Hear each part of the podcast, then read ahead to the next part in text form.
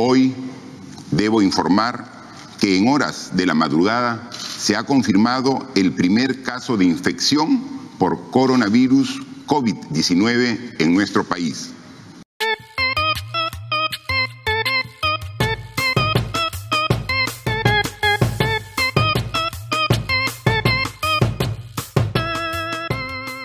Radio BioI, un podcast de la Reserva de Biosfera Oxapampa Shaninka Yanesha, producido con el apoyo de la cooperación alemana. Con Chris Landauro.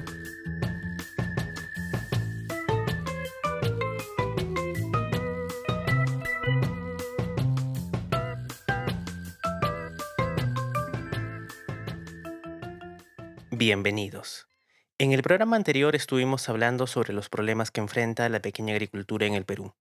Nuestro invitado mencionó la importancia que tiene la asociatividad para llevar a cabo acciones con objetivos comunes. Y estaba a punto de contarnos el impacto que tienen este tipo de programas cuando se nos acabó el tiempo. Para no quedarnos con ninguna duda, hoy escucharemos la segunda parte de aquella entrevista. Presentamos a continuación otra de nuestras pequeñas pero imprescindibles investigaciones. En este episodio seguiremos hablando con Hugo Fonseca, coordinador de asociatividad en Debida de la Oficina Zonal La Merced.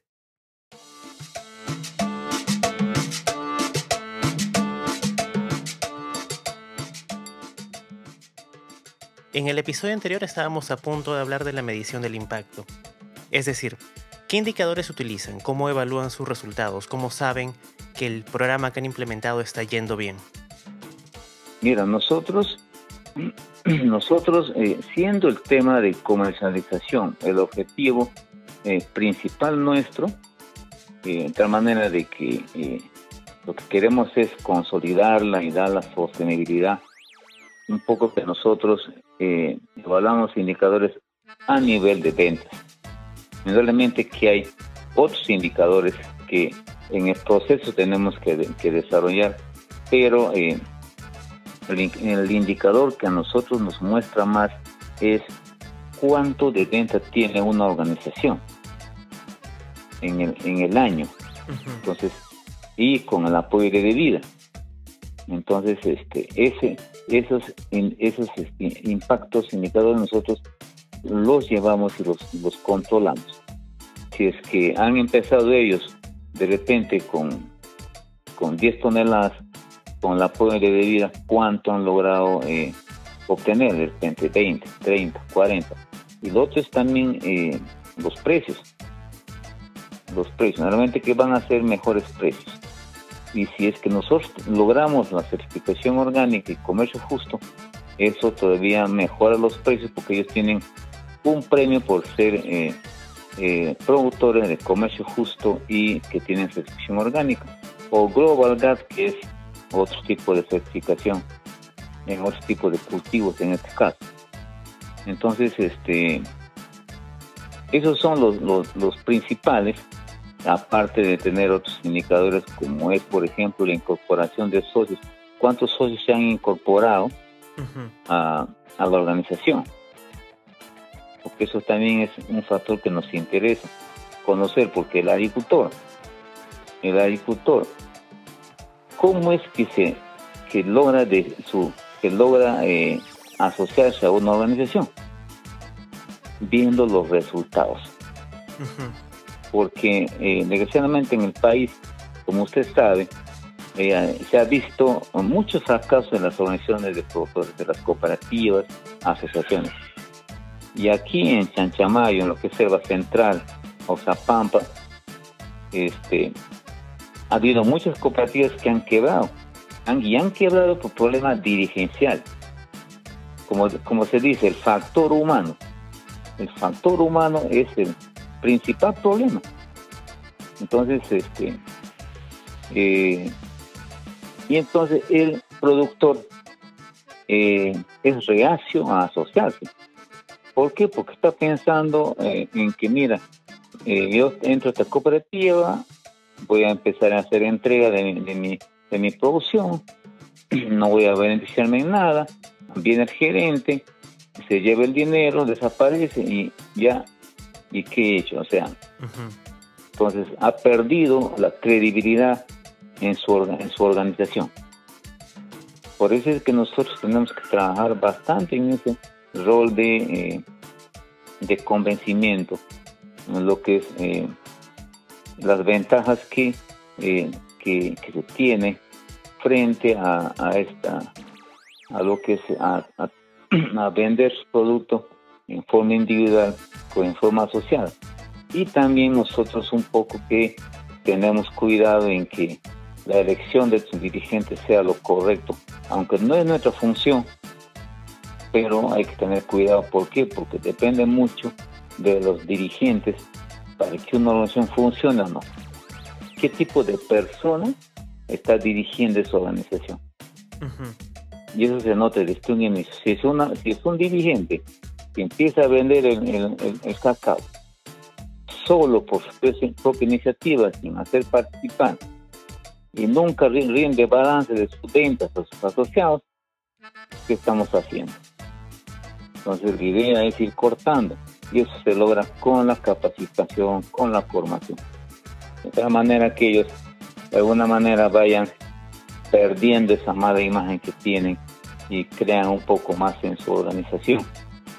La única forma de demostrarles a ellos es de que esa organización empiece a crecer, empiece a, negociar empiece un acercamiento al mercado y logre mayores ventas. Entonces eso va a hacer de que los productores que están cercanos van a empezar a incorporar. ¿Y te parece que una alternativa para tener mejores gerentes, en quienes finalmente los productores puedan volver a confiar, sea elevar los sueldos? Es decir, ¿dirías que los bajos salarios que ofrecen muchas cooperativas agrarias son el principal obstáculo para la contratación de recursos humanos especializados, para la contratación de buenos gerentes? ¿Esa relación funciona así? Mira, eh, como, como, como este como Estado siempre eh, he escuchado en decir, mira, se dice, eh, vamos a subir los sueldos a los policías para no hacer lo que hacen, ¿no? Vamos a subir los sueldos a los magistrados de 30 mil soles que ganan a 45 mil soles. Entonces, eso no es cierto porque nunca eso va a, cambiar a un, a un funcionario o a una persona que tiene ya esa, esa mala actitud. ¿Sí? Entonces, este, esa, esa mala, como decir, eso, eso, es una maña ya adquirida. Entonces, ya no se lo, difícil que se lo cambie. Entonces, y como en el país, eh, el tema de, el tema de, sanción a los, a los delincuentes, a las personas de mal vivir, eh, no se realiza o es, no es seria, Hoy día eh, te roban algo, la policía viene, eh, llevan al sujeto y mañana le están soltando. Entonces eso es lo que pasa en el país. Entonces este eh, no hay no hay mucha autoridad. Necesariamente tenemos que decirlo así.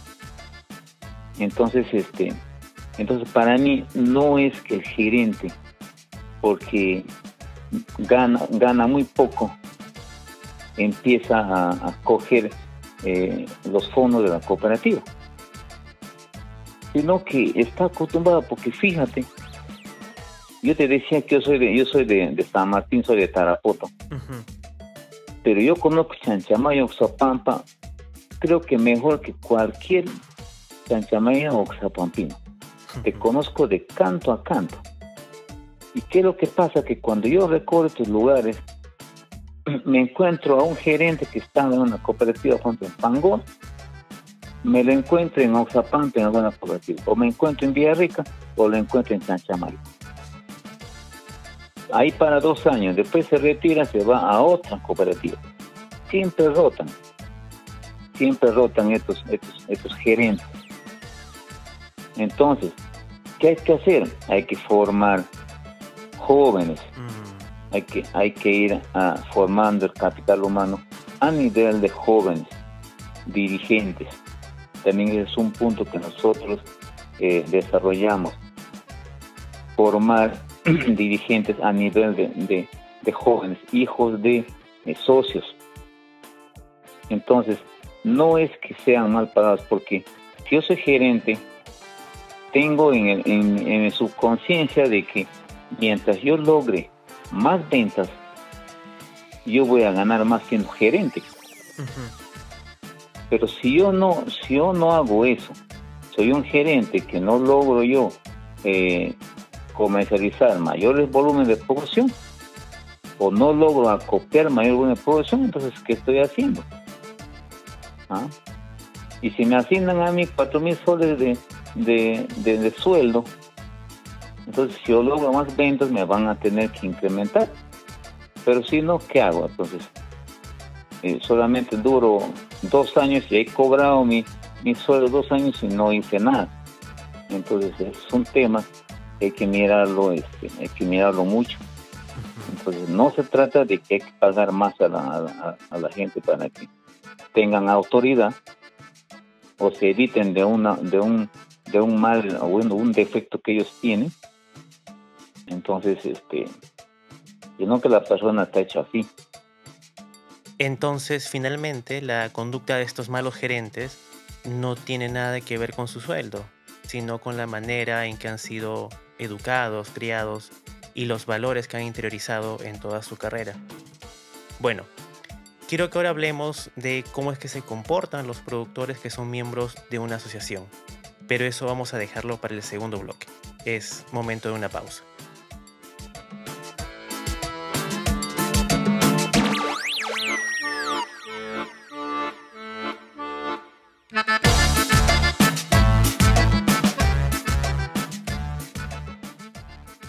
Bien, es común que algunos socios de las cooperativas vendan su producción a un intermediario.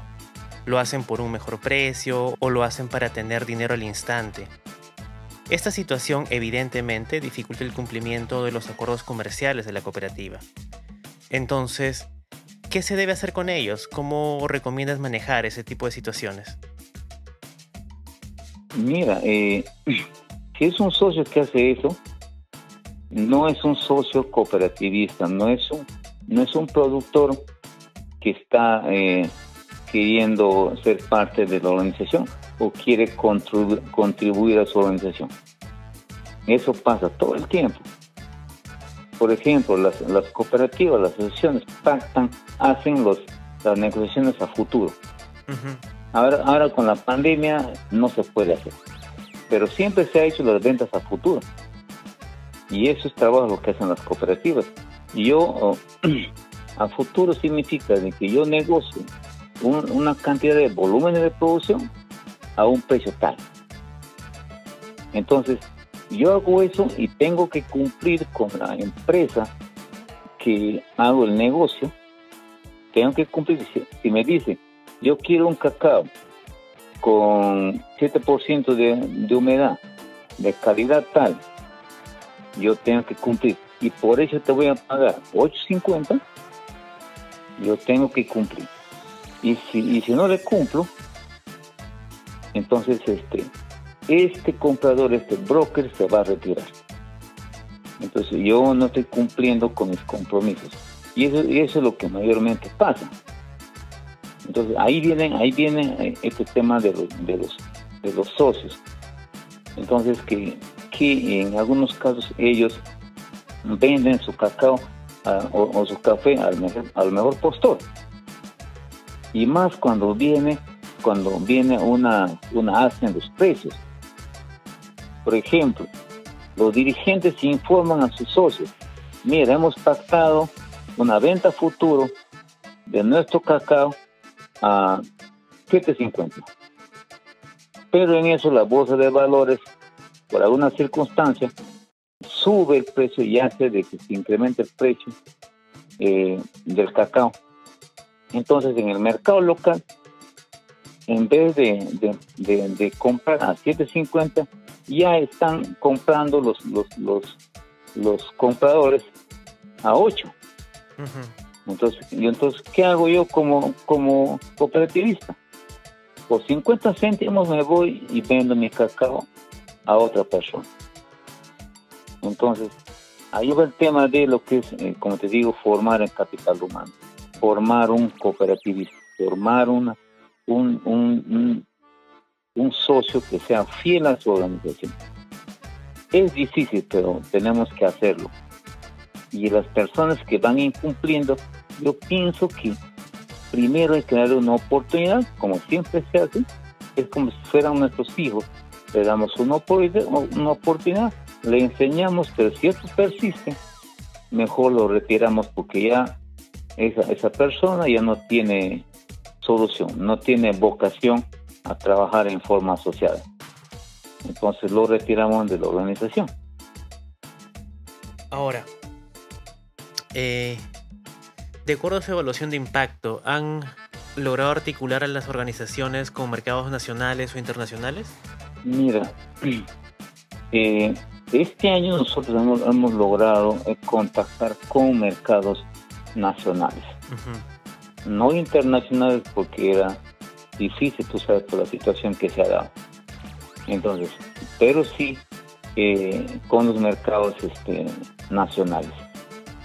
Entonces, este, se ha podido eh, trabajar en eso en los cultivos de cacao y café siendo un momento difícil porque nosotros a partir de, del mes de julio eh, recién hemos empezado a trabajar en ese tema porque, porque desde, desde mayo, junio era más difícil, donde la pandemia era más fuerte y no se podía hacer mucho, entonces ya después se empezó a trabajar más y se ha logrado hasta ahí. Lo otro es de que nosotros eh, para acceder al mercado internacional, internacional tenemos que tener certificaciones. Entonces, eh, dentro de la jurisdicción de, de Osapampa eh, y más que todo en, Constitución, Bermúdez y Palcaso, no tenemos ni una organización que tenga certificación. La primera va a ser la primera va a ser La Paz Ancore. Pero mientras que acá en la provincia de Satipo, los Chanchamayo, hay muchas. Hay muchas. Entonces, la limitancia es, eh, como te digo, un punto es este tema de la certificación, eh, ya sea orgánica, comercio justo u otra, para poder este, exportar. Entonces, este, y también hay que tener cuidado en lo que es exportación porque ese es, ese es un proceso que eh, nosotros tenemos que cumplir ciertos requisitos eh, para poder llegar a ello. Indudablemente que una organización cuando tú eh, lo formas o lo vas capacitando te dicen, ingeniero, yo, yo cuándo podré exportar. Es lo que ellos aspiran.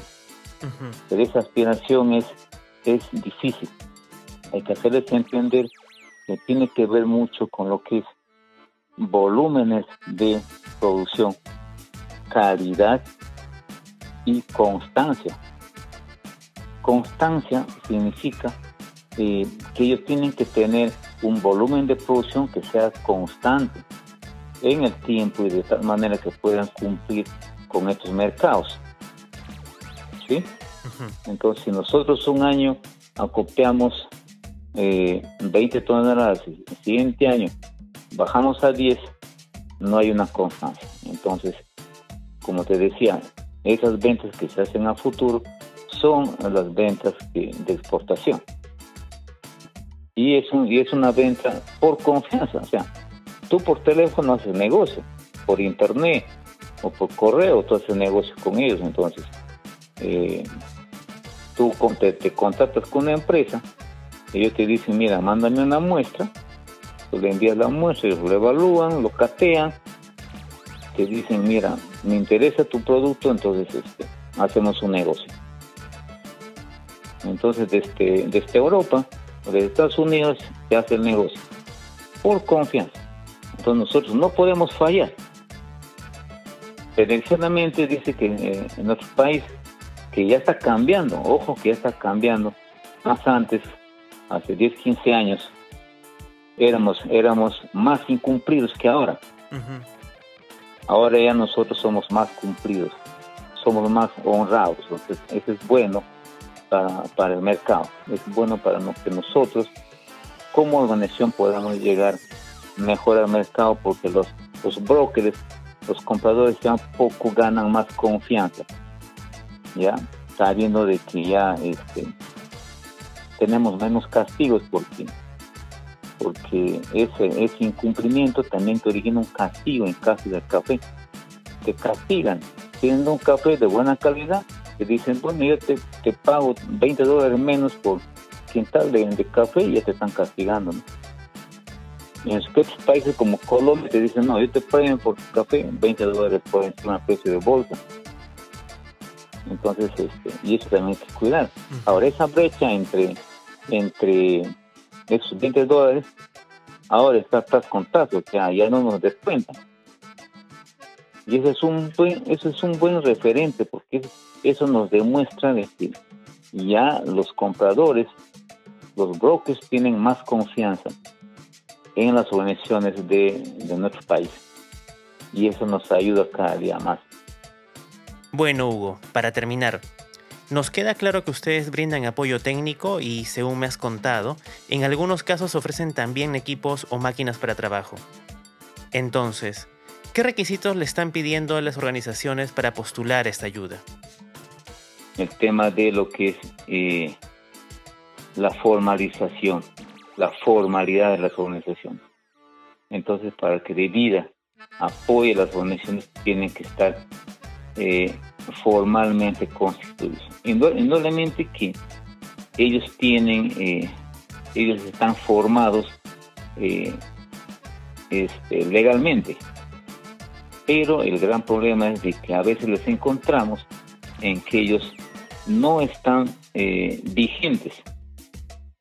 Entonces, eso es una recomendación que tenemos que hacerlos a nuestros directivos de que ellos siempre traten de tener vigentes eh, eh, sus, eh, sus cargos de tal manera que cuando de vida les quiera ayudar en alguna u otra actividad, no tengan problemas en que, mira, yo tengo que cambiar mi junta directiva, tengo que cambiar mi presidente, ha cumplido su tiempo, entonces este, que siempre tengan esa formalidad efectiva. El tema de equipamiento te exige que todos sean sea, desde el primero hasta el último directivo. Entonces es un tema que, que hay que trabajar y venimos nosotros trabajando. Debería también eh, en el área de asociatividad estar contratando un asesor legal para que vea estos temas con las organizaciones, de tal manera de que las 30 que viene apoyando de vida esté formalizado a 100% eh, todo su, su directiva y todo lo que requiere de manera que ellos sean eh, formalmente estén ellos bien constituidos y hábiles en sus cargos. Perfecto, nos queda claro. Muchas gracias Hugo por tu buena disposición y tu paciencia para explicar cada uno de los temas tratados. Gracias a todos los que nos acompañaron. Los estaremos esperando en la próxima emisión. Nos vemos.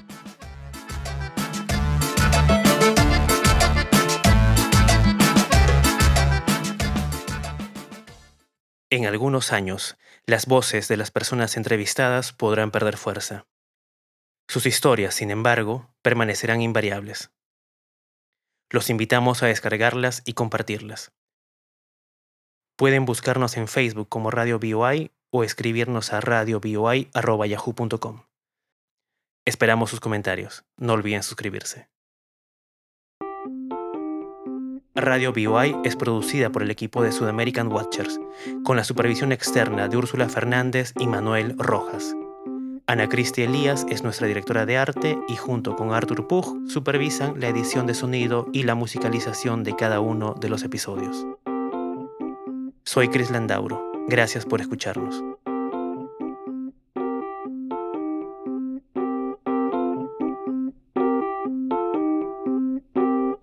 Programa llega a ustedes gracias al apoyo de la Cooperación Alemana para el Desarrollo implementada por la GIZ a través del programa ProAmbiente 2.